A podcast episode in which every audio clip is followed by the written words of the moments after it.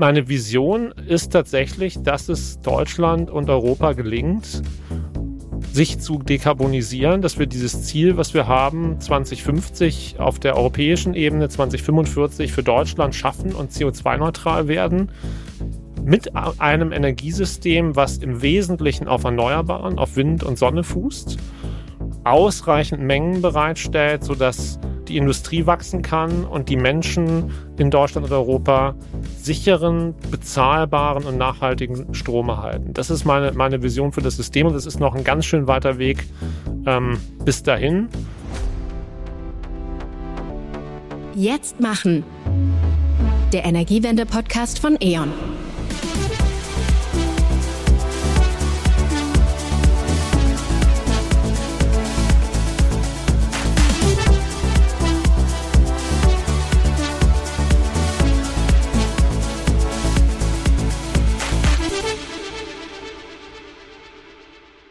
Herzlich willkommen zur Jahresabschlussfolge von Jetzt machen, der Energiewende-Podcast von E.ON. Wir schauen heute zurück und nach vorne. Also was haben wir in Sachen Energiewende erreicht und wie geht es im nächsten Jahr weiter? Mein Name ist Rona van der Zander und ich unterhalte mich heute mit meinem Co-Host Live Erichsen und unserem Gast Lars Rosumek über das zentrale Thema unseres Podcasts, die Energiewende. Und dieses Mal unter dem Aspekt eines energiepolitischen Jahresrück- und Ausblicks. Lars ist seit Februar 2020 Senior Vice President Group Communication and Political Affairs bei E.ON. Und die Energiewende war auch 2023 das bestimmte Thema, egal ob Wärmewende, Verkehrswende, Preisbremsen und natürlich äh, zuletzt das Urteil des Bundesverfassungsgerichtes zum Klima- und Transformationsfonds. In diesem Jahr war viel los rund um das Thema Energie und die politische Debatte wurde zum Teil sehr, sehr kontrovers geführt. Nun haben wir Anfang Dezember und zum Jahresabschluss stellen sich die Fragen. Wie hat sich die Energiewende denn weiterentwickelt? Was ist noch offen? Was haben wir erreicht? Darüber wollen wir heute in der Podcast-Folge sprechen. Dabei blicken wir natürlich auch in die Zukunft. Schön, dass du da bist, Lars. Sehr, sehr gerne. Ja, auch von meiner Seite ein ganz herzliches Willkommen, Lars, in unserem Podcast. Und bevor wir so richtig reinstarten, sollen unsere Zuhörerinnen und Zuhörer dich natürlich noch etwas besser kennenlernen in unserer kurzen Fragesession Feuer frei. Ich stelle dir jetzt also drei Fragen. Bitte antworte so kurz wie möglich. Erstens, wer bist du und was ist dein Job? Ich bin Lars Rosenbeck, ich bin 45 Jahre alt, lebe in Düsseldorf, bin verheiratet, habe einen achtjährigen Sohn, der sich jetzt auf Weihnachten freut und äh, bin seit, wie du gesagt hast, dreieinhalb Jahren äh, bei E.ON verantwortlich für Kommunikation, Politik und die Marke seit mhm. Anfang des Jahres. Ähm, und äh, das sind natürlich im Moment wirklich sehr, sehr spannende Zeiten. Energie ist, glaube ich, das alles beherrschende Thema, war im letzten Jahr das alles beherrschende Thema. Und äh, ich glaube, es gibt im Moment kaum einen spannenderen Ort, um ähm, Kommunikations- und Politikchef zu sein. Ja, klingt auf jeden Fall spannend, aber auch herausfordernd. Was würdest du denn sagen, ist wichtig in deinem Beruf? Ja, es ist, glaube ich, das Allerwichtigste, glaubwürdig zu sein. Mhm. Und äh, die Herausforderung und die Rolle, die eine Organisation oder ein Unternehmen hat, ähm, gegenüber der Öffentlichkeit, den Medien, Politik, aber auch ähm, unseren Kundinnen und Kunden zu vermitteln. Und Glaubwürdigkeit und Vertrauen ist für mich hier ähm, die Basis von all dem und die Basis unserer täglichen Arbeit. Okay. Und letzte Frage, Thema Energiewende. Was sind denn die ersten drei Begriffe, die dir dazu einfallen? Ja, mir fällt nur ein Begriff ein, den ich jetzt dreimal sage. Das ist Chance, Chance, Chance. Super, sehr gut. Also Chance auch zentral heute bei uns im Podcast hoffentlich. Und damit lass uns richtig loslegen. 2023, ein Jahr voller Energie und was kommt nun? Wir wagen einen energiepolitischen Rück- und Ausblick mit dir. Genau, Rona, los geht's. Lars, auch in diesem Jahr ist sehr, sehr viel passiert, insbesondere energiepolitisch. Welche dieser Weichenstellungen waren denn für dich von ganz besonderer Bedeutung?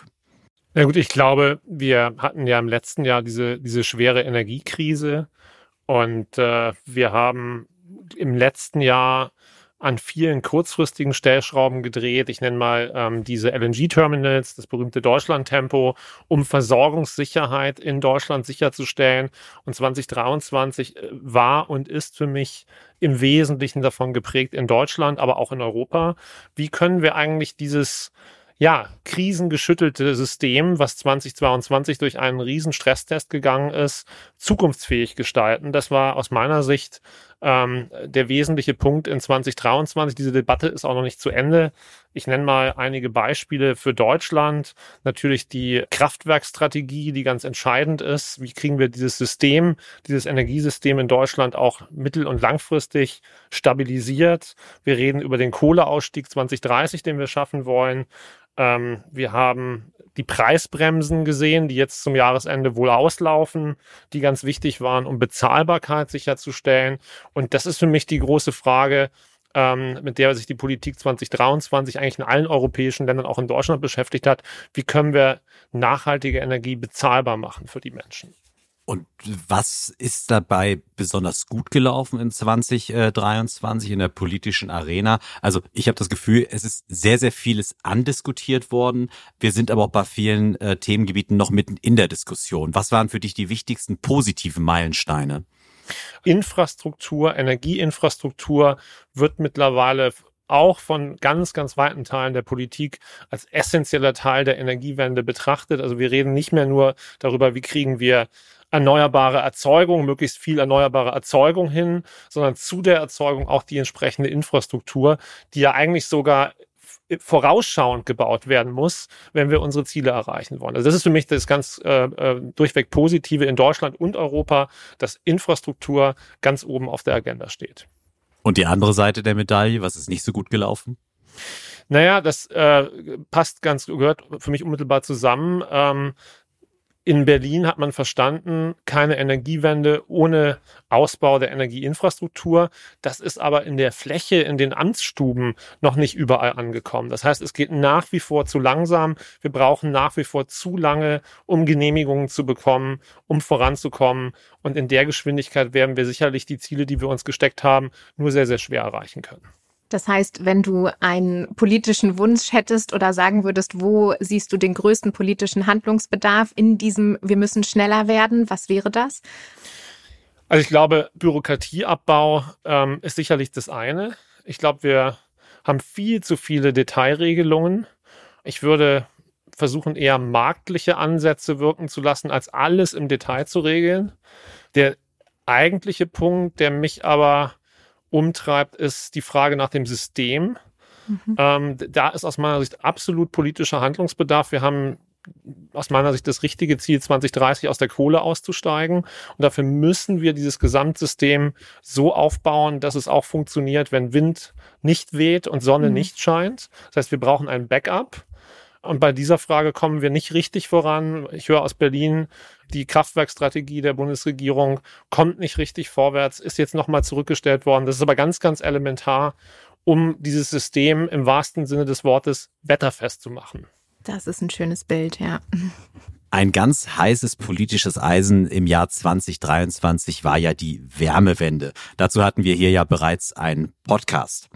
Was meinst du, Lars? Haben das Gebäudeenergiegesetz und die kommunale Wärmeplanung für einen entscheidenden Durchbruch bei der Wärmewende gesorgt? Also hat die Politik das heiße Eisen erfolgreich geschmiedet?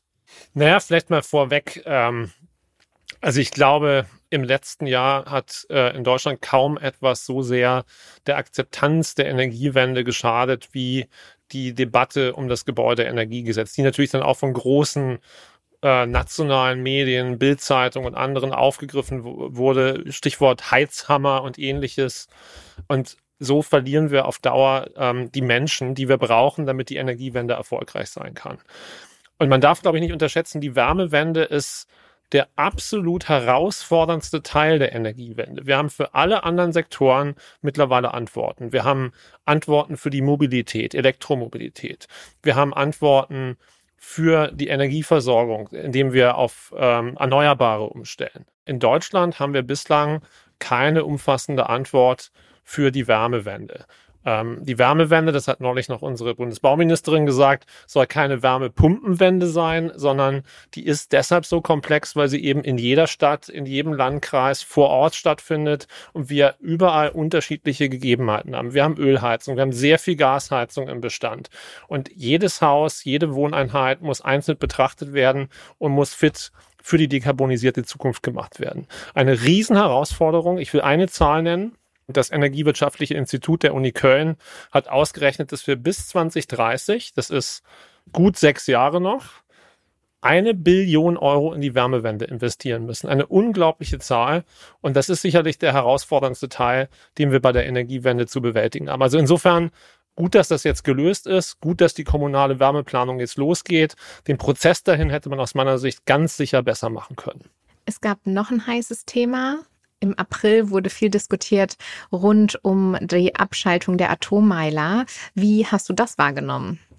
Gut, die Diskussion war im letzten Jahr natürlich ganz stark geprägt durch den Eindruck einer drohenden Gasmangellage und der Frage nach der Versorgungssicherheit ich schaue auf die Diskussion natürlich noch von der anderen Seite. Ich habe eingangs gesagt, als wir den Podcast begonnen haben, es geht vor allen Dingen auch um das System und wie können wir das System stabilisieren. Und dabei können und könnten natürlich Kernkraftwerke eine ganz, ganz ähm, tragende Rolle spielen. Die Politik hat sich jetzt anders entschieden. Das akzeptieren wir natürlich auch, dass die Politik sich anders entschieden hat, ähm, halten das aber für einen Fehler, weil diese Kernkraftwerke eine Rolle spielen könnten. Wir fokussieren uns jetzt ganz stark auf den Rückbau. Das heißt, wir bauen das letzte Kernkraftwerk, was wir im Bestand haben, ISA 2, jetzt mit Hochdruck zurück. Aber es bleibt die Frage, wie schaffen wir es, dieses System, was künftig dann sehr, sehr stark mit Erneuerbaren gespeist wird, mit Backup stabilisieren können. Und da arbeitet die Bundesregierung ja gerade an einer Kraftwerkstrategie, die leider noch auf sich warten lässt. Ich glaube, wenn es einen positiven Aspekt der Energiekrise letzten zwei Jahre gab, ist das sicherlich der, dass die Menschen merken, Energie hat einen Preis. Also es wird nicht automatisch warm, wenn ich die Heizung aufdrehe, äh, sondern damit sind auch Kosten verbunden und Strom kommt zwar aus der Steckdose, aber auch der kostet was. Also Energie hat einen Wert und damit auch einen Preis. Du hast selbst schon gesagt, du rechnest damit, dass die Energiepreisbremsen auf Strom, auf Gas, auf Wärme Ende dieses Jahres ähm, auslaufen werden. Handelte es sich deiner Meinung nach denn dabei auch um eine zielgerichtete Maßnahme, diese Preisbremsen? Also ich glaube, die Entscheidung, und wir waren ja mit unserem ähm, Vorstandsvorsitzenden auch ganz prominent in der ähm, Gas- und Wärmekommission vertreten. Ich glaube, die Entscheidung, die Menschen in diesem Land in dieser Energiekrise des letzten Jahres, die keiner von uns jemals so erlebt hat, äh, zu unterstützen, indem die Bundesregierung, der Staat sagt, wir deckeln für einen bestimmten Zeitraum die Preise für Strom und Gas, die war sicherlich richtig. Ich ähm, stelle mir auf der anderen Seite die Frage, und ich glaube, die muss man auch stellen, wie weit trägt das oder wie lange kann dieses Land ähm, das finanzieren, wie lange können wir in Deutschland, in Europa es uns leisten, dass Versorgungssicherheit, Energieversorgung dauerhaft staatlich subventioniert, staatlich alimentiert. Und ich glaube, das ist die entscheidende Frage. Schaffen wir es gemeinsam, ein System zu bauen, was erneuerbare Energie für weite, weite Gruppen in der Gesellschaft bezahlbar und verfügbar macht. Das ist die Herausforderung, vor der wir gerade stehen. Weil ich glaube nicht, dass es eine sinnvolle Strategie ist, in eine immer stärker staatlich subventionierte oder staatlich alimentierte ähm, Energieversorgung überzugehen. Das kann nur ein Instrument für Krisenzeiten sein und stellt übrigens auch eine ganz massive Intervention in den Markt dar, die unsere Vertriebe ja auch zu spüren bekommen haben. Das ist für mich ein Instrument in einer schweren Krise die wir letztes Jahr gesehen haben. Und da war es das richtige Instrument. Gleichzeitig steht und fällt mit der Bezahlbarkeit von Energie natürlich auch die Akzeptanz in der Bevölkerung.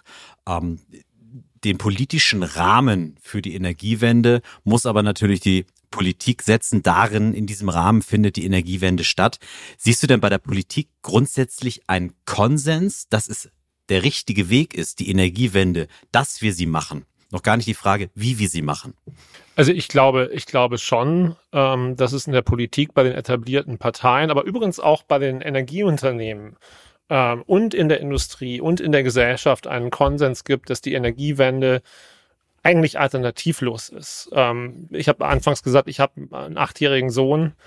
Und wenn ich an den denke und in welcher Welt der in 30 oder 40 Jahren leben wird, dann ist für mich völlig klar, dass Klimawandel und der Kampf gegen Klimawandel eigentlich die Aufgabe unserer Generation ist. Und deswegen ist die Dekarbonisierung von Deutschland und die Dekarbonisierung von Europa aus meiner Sicht unabdingbar. Das ist alternativlos. Und es findet übrigens auch überall auf der Welt statt. Also die Energiewende, dieser Weg, die zu Gesellschaften zu dekarbonisieren, der findet in den USA statt, der findet in China statt, der findet ähm, in Südamerika statt, der findet in Europa statt. Der einzige Unterschied, den ich sehe, ist, dass Deutschland die Energiewende besonders teuer macht die Energiewende besonders bürokratisch gestaltet und besonders dirigistisch. Und ich glaube, hier könnten wir besser werden. Du hast schon ein bisschen Herausforderungen gerade jetzt angesprochen und Live hat auch schon vorhin äh, das so ein bisschen gestreift, die Frage nach dem Konsens eben auch in der Bevölkerung. Und das ist ja auch ein großes Thema hier in diesem Podcast immer wieder gewesen und auch unser Ziel, dafür zu begeistern oder eben auch aufzuzeigen, was es für Möglichkeiten gibt und wie spannend und toll das Ganze eben auch durchaus sein kann. Wie schätzt du die Stimmung gerade in Deutschland ein? Also ich mache mir schon Sorgen, dass wir in der Bevölkerung die Akzeptanz für die Energiewende verlieren könnten. Mhm. Äh, wir haben eben das Gebäudeenergiegesetz angesprochen. Also wenn der Staat mir sagt, ich schreibe dir jetzt vor, dass du die Heizung aus dem Keller rausreißen musst und dir eine neue Heizung da rein tun musst, dann ist das sicherlich ein fragwürdiger Weg, der dafür sorgt, dass die Menschen das nicht mehr verstehen. Und ich glaube, wir sind gut beraten, die Energiewende nicht so dirigistisch zu gestalten und Menschen nicht zu bevormunden, sondern eher den Markt wirken zu lassen und zu sagen, ähm, wir machen einfach CO2 zum Beispiel konsequent teurer. Also das, was wir eigentlich nicht wollen, das, das Schlechte muss teurer werden. Wir müssen CO2 teurer machen und dann wird diese Transformation automatisch passieren, weil Menschen dann erkennen, ähm, dass die Gasheizung am Ende wesentlich teurer ist als andere Alternativen. Ähm, ich glaube auch, dass man und auch insbesondere die Politik, aber auch die Energiewirtschaft, ich will da auch immer in unsere Richtung schauen, dass wir den Menschen mehr erklären müssen, was passiert, dass wir den Menschen mehr erklären müssen, was, was wir gerade tun. Diese Transformation ist aus meiner Sicht eine der größten Herausforderungen, die Deutschland und Europa seit der industriellen Revolution haben. Und es ist ganz entscheidend, dass wir die Menschen auf dem Weg mitnehmen. Äh, sei es, indem wir es deutlich besser erklären, indem wir marktliche Elemente wirken lassen oder zum Beispiel auch, indem die Menschen davon profitieren können. Ich glaube, die Energiewende war bislang so erfolgreich, weil einfach auch viele Menschen finanziell davon profitiert haben, von Bürgerwindparks, von Genossenschaften, von Beteiligung. Und ich glaube, deutlich zu machen, die Energiewende kann für jeden Einzelnen, da ist für jeden Einzelnen was drin. Das kann ein Wachstumsmotor für unser Land sein, Konjunkturmotor. Aber der Einzelne kann auch da mitmachen und sich beteiligen. Als Prosumer zum Beispiel, indem er Energie ins System einspeist, dafür Geld bekommt. All solche Elemente müssen wir viel stärker in den Mittelpunkt stellen und weniger Bürokratie, weniger Bevormundung, mehr mitmachen, mehr machen. Du hast das vorhin auch schon angesprochen, dass das natürlich ein globales Thema ist und auch in vielen anderen Ländern gerade stattfindet. Was gibt es denn, was wir eventuell auch von anderen Ländern lernen können? Gibt es positive Beispiele? Wo unterscheiden die sich auch in der Herangehensweise? Ich glaube schon, dass man von anderen Ländern lernen kann. Ähm, wenn man, wenn wir nach Dänemark schauen, Dänemark hat die Wärmewende deutlich vor Deutschland äh, begonnen. Andere Länder, ich will ähm, mal die Schweiz nennen, die sich sehr partizipativ auch auf Weichenstellungen in der Energiewende verständigt haben mit den Menschen im Land. Ein anderes Beispiel ist Schweden. Äh, Schweden setzt auch voll auf Erneuerbare, aber auch auf die Kernenergie als große Volkswirtschaft und hat gerade in diesem Mix aus Kernenergie auf der einen Seite für die Industrie und auf der anderen Seite mit Erneuerbaren, mit bezahlbarem Strom für die Menschen hier einen guten Weg gefunden. Also ich glaube, was wir von anderen lernen können, und das war jetzt kein, definitiv, äh, bitte nicht falsch verstehen, kein Plädoyer für die Kernenergie, sondern es mhm. war ein Plädoyer dafür, dass wir offen, technologieoffen diese Diskussionen führen sollten, weniger ideologiebehaftet, pragmatischer und ähm, die Menschen zu, zum Teil des Prozesses zu machen, weil die Energiewende betrifft, wenn es jetzt gerade an die Wärmewende kommt, jeden von uns. Das passiert alles in unserem Zuhause und da, da wird man jetzt Energiewende erleben können in den nächsten Jahren. Und deswegen ist es aus meiner Sicht so wichtig, die Menschen ganz, ganz eng auf dem Weg mitzunehmen.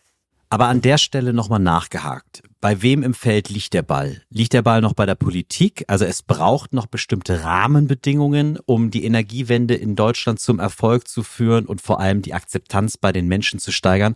Oder haben die Menschen schon den Ball im Feld und können ihn eigentlich direkt aufs Tor schießen?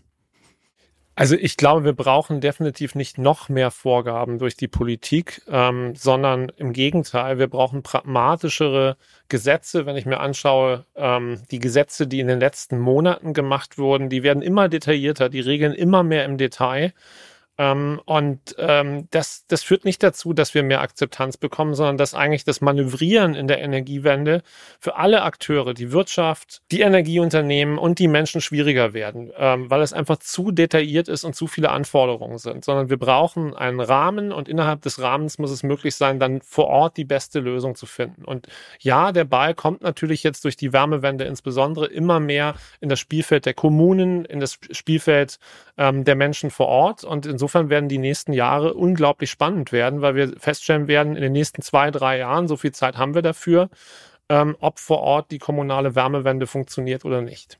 Danke erstmal für diesen Rückblick auf das letzte Jahr, Lars. Und ich nehme mit, und das ist vielleicht auch nochmal ganz interessant, auch für die Zuhörer und Zuhörerinnen, sich wirklich vor Augen zu führen, wie wir in dieses Jahr gestartet sind. Also diese Sorge auch um die Versorgungssicherheit. Ich glaube, das fühlt sich inzwischen schon wieder so weit weg an, als du das von gesagt hast. Ich gesagt, ja, krass eigentlich, ne, wie wir in dieses Jahr gestartet sind, was das für Sorgen auch waren, die auch wirklich uns alle betroffen haben, betroffen gemacht haben, also was für große Herausforderungen das waren, was für große Herausforderungen bewältigt wurden, politisch, gesellschaftlich und natürlich auch von euch als Energieversorger. Und gleichzeitig liegen natürlich auch noch viele Herausforderungen vor uns. Du hast das angesprochen, dieses komplette System, was jetzt eigentlich umgebaut werden muss. Und gleichzeitig auch die Frage, wie können wir das partizipativer gestalten? Denn es geht uns natürlich alle an und wir müssen auch alle mitmachen und gleichzeitig auch aufpassen, dass wir den Fokus nicht verlieren bei all den Krisen.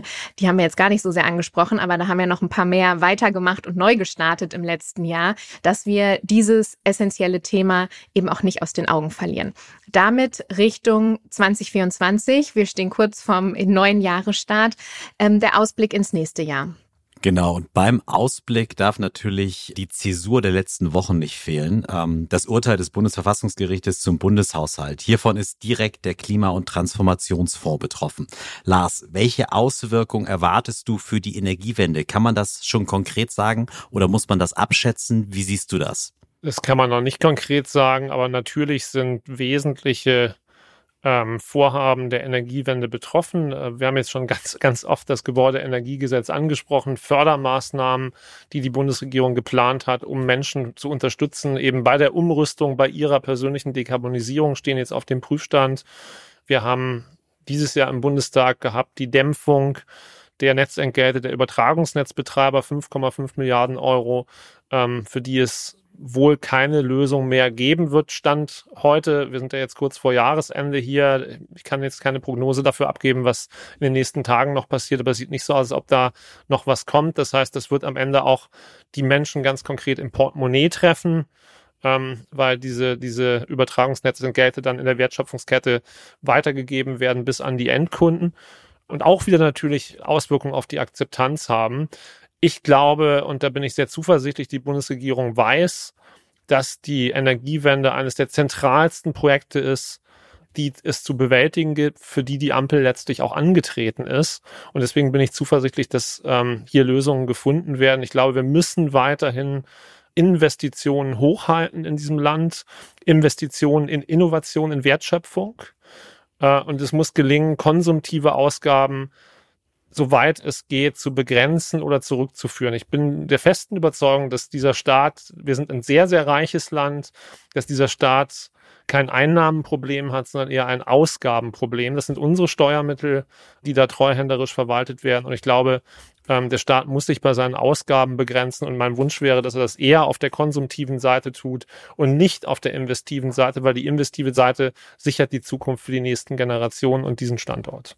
Ja, neben dieser Herausforderung, die wir gerade diskutiert haben, sehen wir ja auch, dass wir eine konjunkturellere schwache Phase gerade haben oder noch weiter da ähm, reinrutschen. Du hast auch gerade schon angesprochen, es wäre natürlich schön oder eben auch wünschenswert, dass eben Investitionen in Innovation weitergehen. Vielleicht auch mal dein Blick darauf, was das jetzt bedeutet oder wie du das wahrnimmst. Und gleichzeitig kommt damit auch immer wieder die Forderung nach einem Industriestrompreis. Wie schätzt du das ein? Und was wären da Vor- und Nachteile in diesem äh, Konglomerat, in dem wir uns hm. gerade befinden? Du hast ja zwei Fragen gestellt. Also einmal Industriestrompreis auf der einen Seite, dann äh, Investitionen auf der anderen Seite. Ich versuche es mal ein bisschen abzuschichten. Ähm, ich habe eingangs schon ähm, das EWI zitiert, Energiewissenschaftliches Institut der Uni Köln. Diese eine Billion für die Wärmewende die Gesamtinvestition in die Energiewende bis 2030 beziffert das EWI auf knapp zwei Billionen. Das heißt, in den nächsten, das Jahr ist ja so gut wie rum, sechs Jahren muss Deutschland knapp zwei Billionen Euro in die Energiewende investieren. Das ist eine absolute Herkulesaufgabe. Und ich setze ganz stark darauf, dass wir im nächsten Jahr in 2024 eine klare Lösung für diesen Pfad nach vorne sehen. Da hängt aus meiner Sicht ganz stark der Kohleausstieg 2030 dran ähm, der aus meiner Sicht auch alternativlos ist vor dem Hintergrund des Klimaschutzes. Und da hängt auch das Gelingen dieser Transformation dran. Also insofern glaube ich, das wird die Politik lösen, weil diese Aufgabe einfach allen bewusst ist, dass, dass wir dieses Ziel erreichen müssen. Wenn ich auf die Frage des Industriestrompreises schaue, dann gilt für mich hier das Gleiche wie äh, bei der Strom- und Gaspreisbremse. Es ist, glaube ich, richtig, dass die Politik kurzfristig der Industrie, insbesondere der energieintensiven Industrie, hilft. Aber genau wie ich es auch bei dem Strom- und Gaspreisdeckel gesagt habe, wir dürfen nicht in eine Energiewirtschaft hineingeraten, die dauerhaft am Steuersäckel am Start hängt. Wir dürfen nicht in eine Energiewirtschaft hineingeraten, die dauerhaft subventioniert und alimentiert wird, sondern es muss uns gelingen, ein System zu bauen, das dann über die Jahre auch liquide ist, mit liquiden Märkten, die ausreichend Mengen für die Industrie bereitstellen und die auch bezahlbare Preissignale sendet für die Industrie, aber auch für die Menschen. Das ist die große Aufgabe, vor der wir stehen und das wird sicherlich auch weiterhin ein ganz großer Fokus in 2024 sein. Nicht nur in Deutschland, sondern Energiepolitik wird ja auch in Brüssel gemacht, auch auf der europäischen Ebene. Das ist genau mein Stichwort. Bis jetzt haben wir sehr, sehr stark nach Berlin geschaut und äh, hinterfragt, was ist in 2023 dort politisch passiert, mit Blick auch auf 2024. Äh, was muss dort geschehen? Aber einen Rahmen gibt natürlich auch Brüssel vor, die EU-Vorgaben. Wie schätzt du die Situation in Brüssel ein? Ähm, was liegt dort 2024 an? Und vor allem, was mich mal interessiert, was hat es mit dem europäischen ähm, Energiemarkt oder Strommarktdesign auf sich, an dem hart gearbeitet wird? Hm. Also zunächst mal muss ich sagen, 23 war auch in Brüssel aus meiner Sicht ein, ein erfolgreiches Jahr, weil es auch in Brüssel gelungen ist, Infrastruktur als essentiellen Baustein, als die Basis der europäischen Energiewende zu verankern. Ich glaube, auch die Kommission hat mittlerweile verstanden, dass Infrastruktur the next hot topic ist. Es gibt ein großes Programm, was die EU jetzt zum Thema Netz äh, aufgelegt hat. Und äh, ich glaube, das ist, ist mittlerweile auch in Brüssel sehr, sehr gut verstanden. Die Frage nach dem Marktdesign, ähm, das ist genau das, was ich eingangs mit dem System in Deutschland meinte.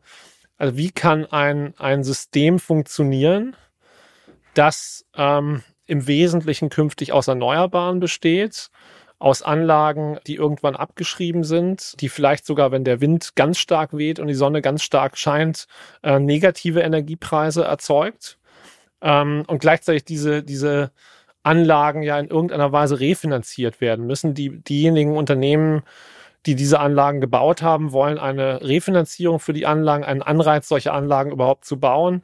Wie kann dann so ein Markt gestaltet sein? Wie findet Preisbildung in so einem Markt statt? Wie gehen wir auch mit Kapazitäten und Flexibilitäten um?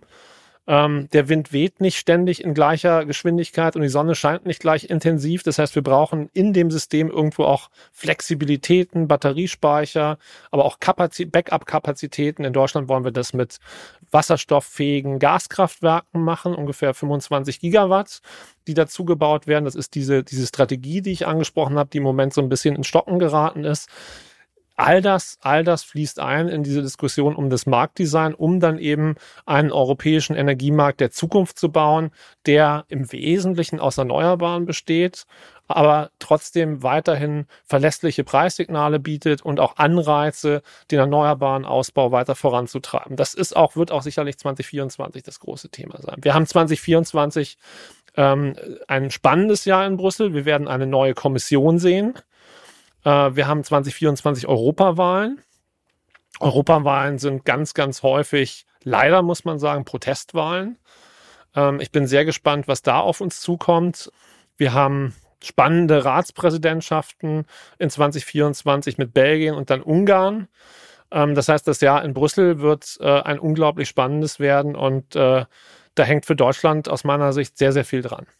Jetzt haben wir auf Berlin geguckt und auf Europa, also rausgezoomt. Zoomen wir noch mal rein an die Verbraucher und Verbraucherinnen. Das interessiert mich natürlich auch noch die Aussicht in, in diese Richtung. Du hast ja schon angesprochen, dass es natürlich darum geht, Partizipation, mitmachen was natürlich viele auch treibt, die Frage nach den Preisen. Ja, wo geht das hin? Wenn wir die Erneuerbaren ausbauen, haben wir bald sinkende Preise. Du hast vorhin auch schon wieder Herausforderungen angesprochen, die auf die äh, Konsumentinnen zukommt. Was würdest du sagen, wo geht das hin? Ja, ich habe natürlich auch keine Glaskugel und, und kann nicht in die Zukunft schauen. Ich glaube, keiner von uns hat äh, kommen sehen, dass wir mal über 1000 Euro je Megawattstunde im Strom sprechen, mhm. äh, was wir letztes Jahr im, im Spätsommer mal gesehen haben. Ähm, das hat keiner voraussagen können. Also insofern ist es schwer zu sagen, wo die Reise hingeht. Was man sagen kann, dass wir in den letzten Monaten eine Beruhigung an den Großhandelsmärkten gesehen haben, die aber trotzdem weiterhin sehr, sehr volatil auf Krisen reagieren. Also nimm zum Beispiel Nahostkonflikt und andere Krisen. Man sieht teilweise dann Schwankungen von zehn Prozent nach oben oder nach unten. Wenn du jetzt mal übersetzt, zum Beispiel, weiß nicht, wer von euch sich mit dem DAX, mit der Börse beschäftigt, wenn du da denkst, an einem Tag zehn Prozent rauf oder runter, das ist schon eine ganze Menge. Also der Markt ist weiterhin angespannt, aber stabil, so würde ich es beschreiben. Und es ist uns, glaube ich, jetzt in den letzten Monaten gelungen, auch diese Preise an den Großhandelsmärkten, die sich stabilisiert haben, angemessen an die Kunden weiterzugeben. Wenn ich mal den Blick so ein bisschen weiter in die Zukunft mittelfristig, langfristig werfe, glaube ich, die Energiewende wird und muss weitergehen. Ich bin nicht sicher, ob sie genauso weitergehen wird, wie wir uns das vorstellen, sondern wir werden sicherlich andere Wege finden müssen, um erneuerbaren Strom dauerhaft äh, bezahlbar zu machen. Das war ja mal die Idee, wir bauen eine Brücke, wir investieren sehr, sehr viel Geld in die Transformation und am Ende der Transformation steht dann eine Energiewirtschaft, die gespeist durch die Erneuerbaren große Mengen von sehr, sehr günstigem Strom bereitstellt. Und ich bin mir nicht sicher, ob das wirklich so in aller Ausprägung passieren wird oder ob wir nicht ähm, Mechanismen finden müssen, wie wir das anders sicherstellen können. Das ist jetzt mehr der mittel- und langfristige Ausblick. Aber bleiben wir bei den Verbraucherinnen und Verbrauchern, die auch Wähler sind. Du hast die Europawahl angesprochen. Wir haben nächstes Jahr aber auch drei Landtagswahlen äh, in den ostdeutschen Bundesländern, dort auch zwei Kommunalwahlen. Oftmals ist es ja so, dass auch bei Landtagswahlen komplexe Fragen nach einfachen Antworten schreien. Ich fange mal mit einer einfachen Frage an. Vielleicht ist die Antwort dazu etwas komplexer. Haben wir denn überhaupt genug Strom in unserem System, wenn wir gleichzeitig aus Kernkraft und aus Kohle aussteigen in Deutschland und die Gaskraftwerke als Backup noch gar nicht da sind? Naja, das ist in der Tat eine, eine spannende Frage. Das ist die wichtigste Aufgabe, einen liquiden Markt sicherzustellen wir steigen ja nicht gleichzeitig aus Kohle und Kernkraft aus, sondern darüber ist ja auch sicherlich lange debattiert worden, ob das die richtige Reihenfolge ist. Wir steigen zuerst aus der Kernenergie aus und dann aus der Kohle, nämlich 2030.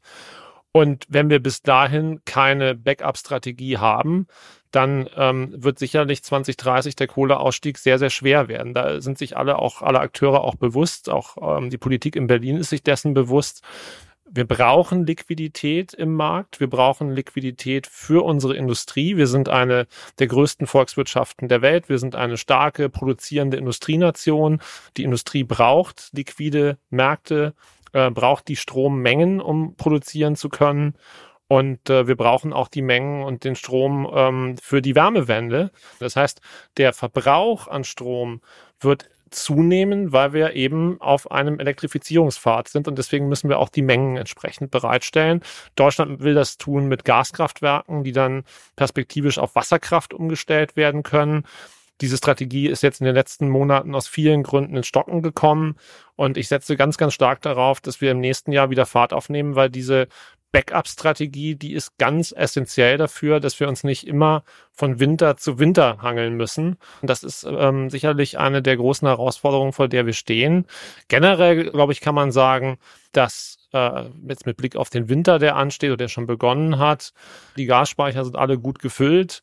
Ich kann natürlich nicht vorhersagen, was im Januar oder Februar noch passieren wird, aber nach allem, was wir heute sehen, glaube ich, werden wir sehr, sehr gut über den Winter kommen ich setze ganz stark darauf, dass wir ein System schaffen werden, was uns dann auch langfristig ähm, die ausreichenden Mengen im System zur Verfügung stellen.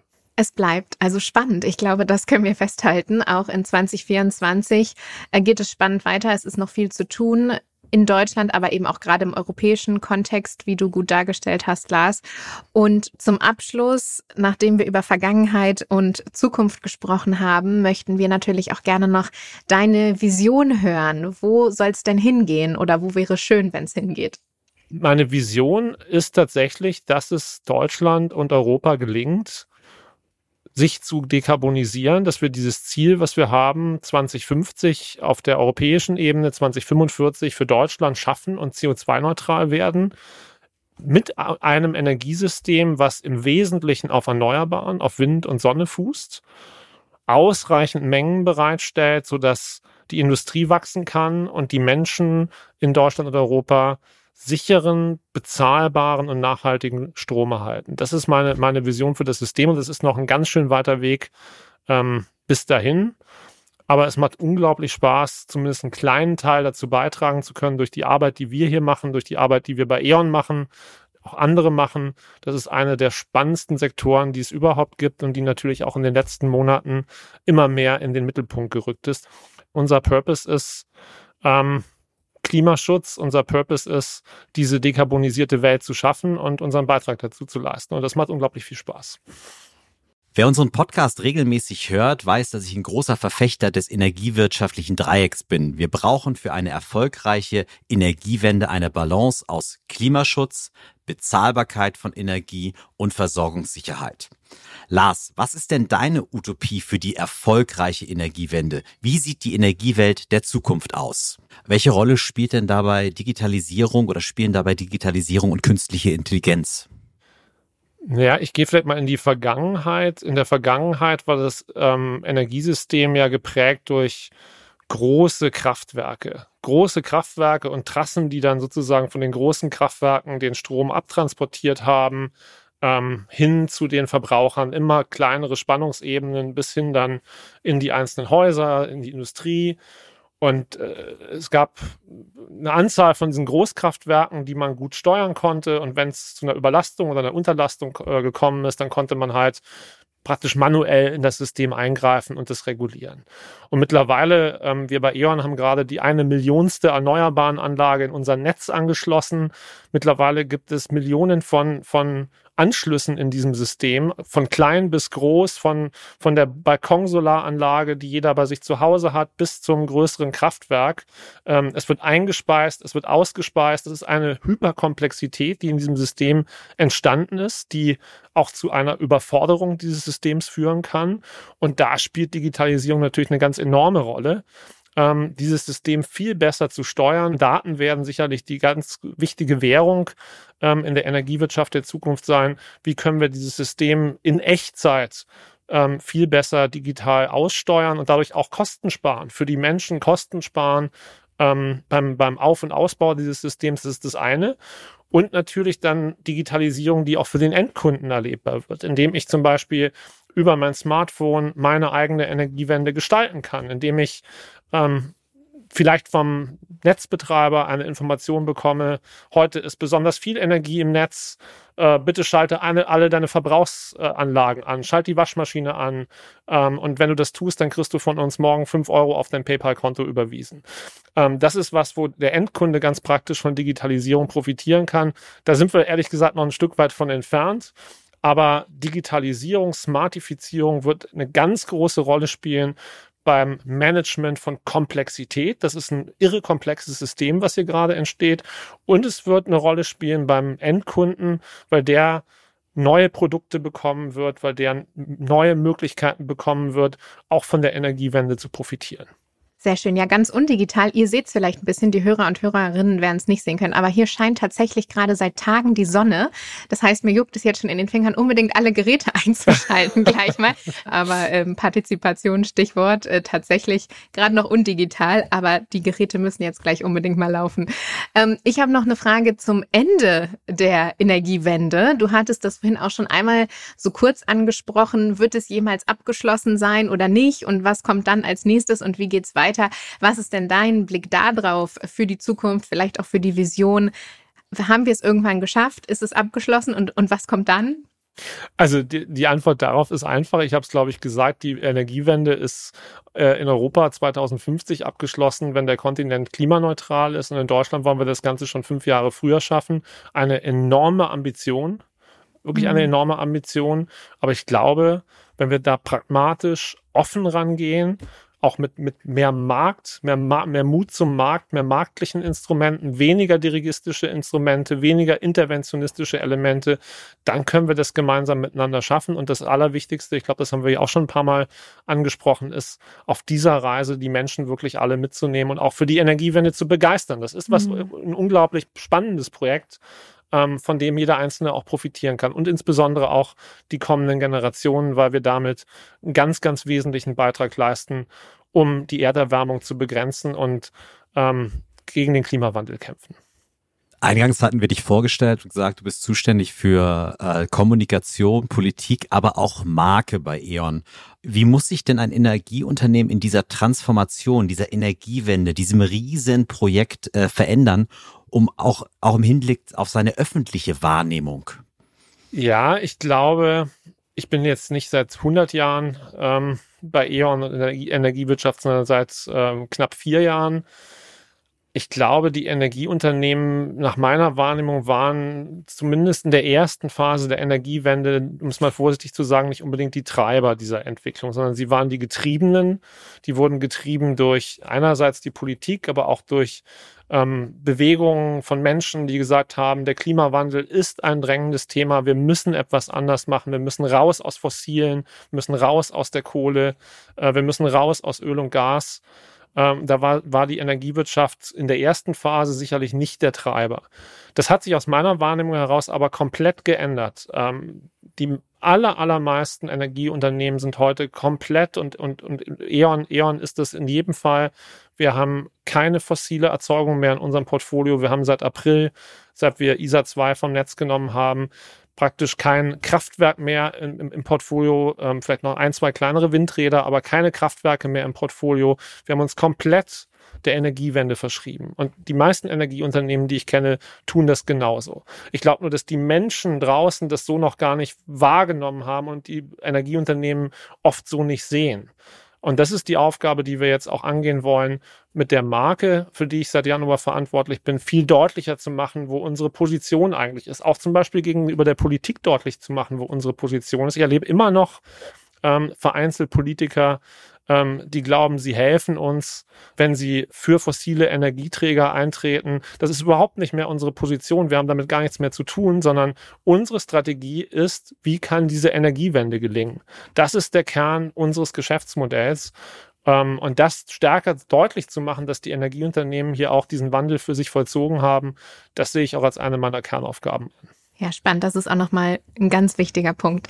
Ja, Lars, vielen Dank dir für diesen dezidierten und detaillierten Jahresrückblick, den du hier heute mit uns gemacht hast. Sehr viel ist passiert, sehr viel Herausforderungen gemeistert und viele große Ambitionen liegen auch noch vor uns. Als letzte Frage bleibt noch oder möchte ich dich einladen, mit uns vielleicht noch ja einen kleinen Appell oder ein kleines To-Do für jeden und jede von uns, denn wir haben ja heute viel auch über Partizipation gesprochen und die Frage, was denn jeder und jede von uns auch tun kann. Gibt es vielleicht etwas, was wir uns auch alle vielleicht als Neujahrsvorsatz, die sind ja immer beliebt fürs neue Jahr nehmen können. Wie können wir im neuen Jahr einen Beitrag zur Energiewende leisten?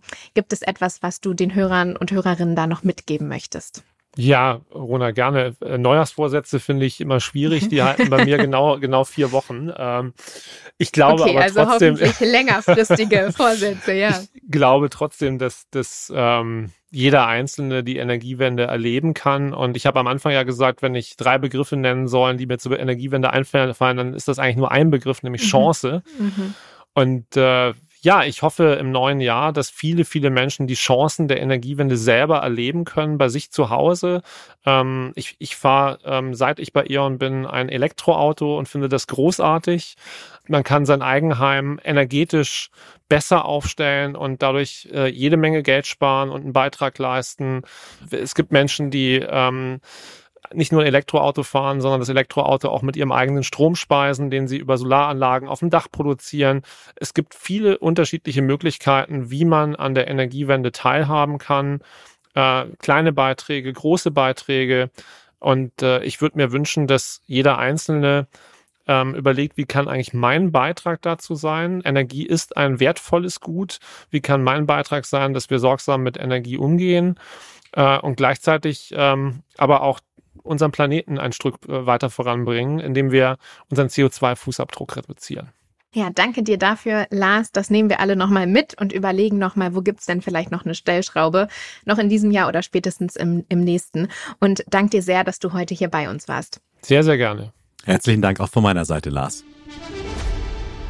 Ja, live hinter uns liegt auch podcast-technisch ein spannendes Jahr. Wir haben uns in den letzten vier beziehungsweise fünf Folgen viele spannende Themen rund um die Energiewende angeguckt und auch gelernt, wie viel sich da schon tut, wie viel sich bewegt hat und natürlich auch, wie viele Herausforderungen es noch gibt.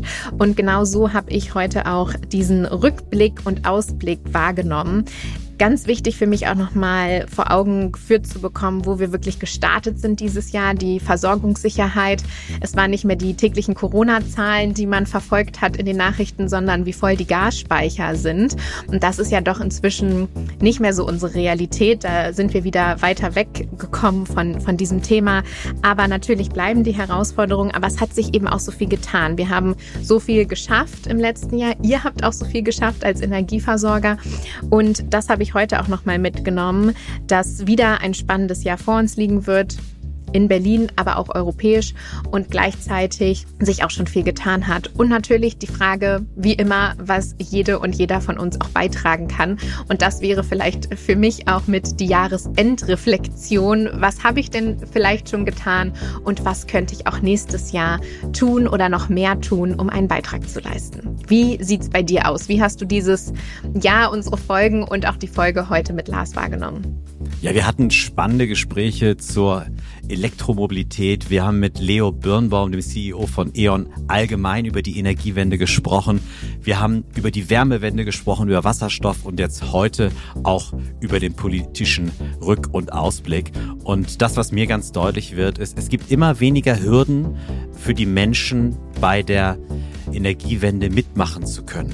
Ähm, mhm. Wir können mitmachen, wir können partizipieren, wir können damit auch wirtschaftliche Teilhabe haben und wirtschaftlich profitieren vom aktiven Mitgestalten der Energiewende, auch wenn die fünf Euro, die ich dafür bekomme, meine Waschmaschine anzustellen, noch etwas in der Ferne liegen. Mhm. Ja, also vielen Dank euch allen fürs Zuhören in diesem Jahr und vielleicht auch an der einen oder anderen Stelle mitmachen und motiviert sein. Wenn ihr weitere Infos zu diesem Podcast haben möchtet, findet ihr das wie immer unter www.eon.com.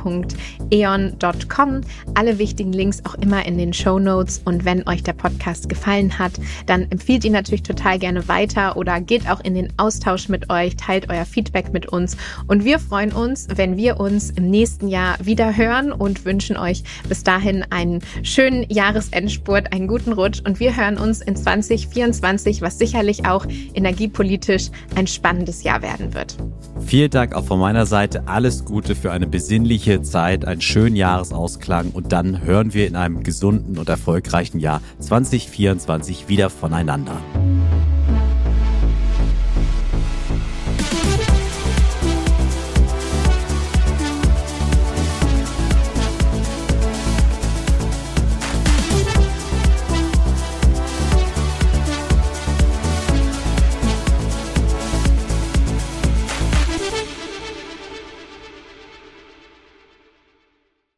Dieser Podcast wird produziert von Podstars bei OMR.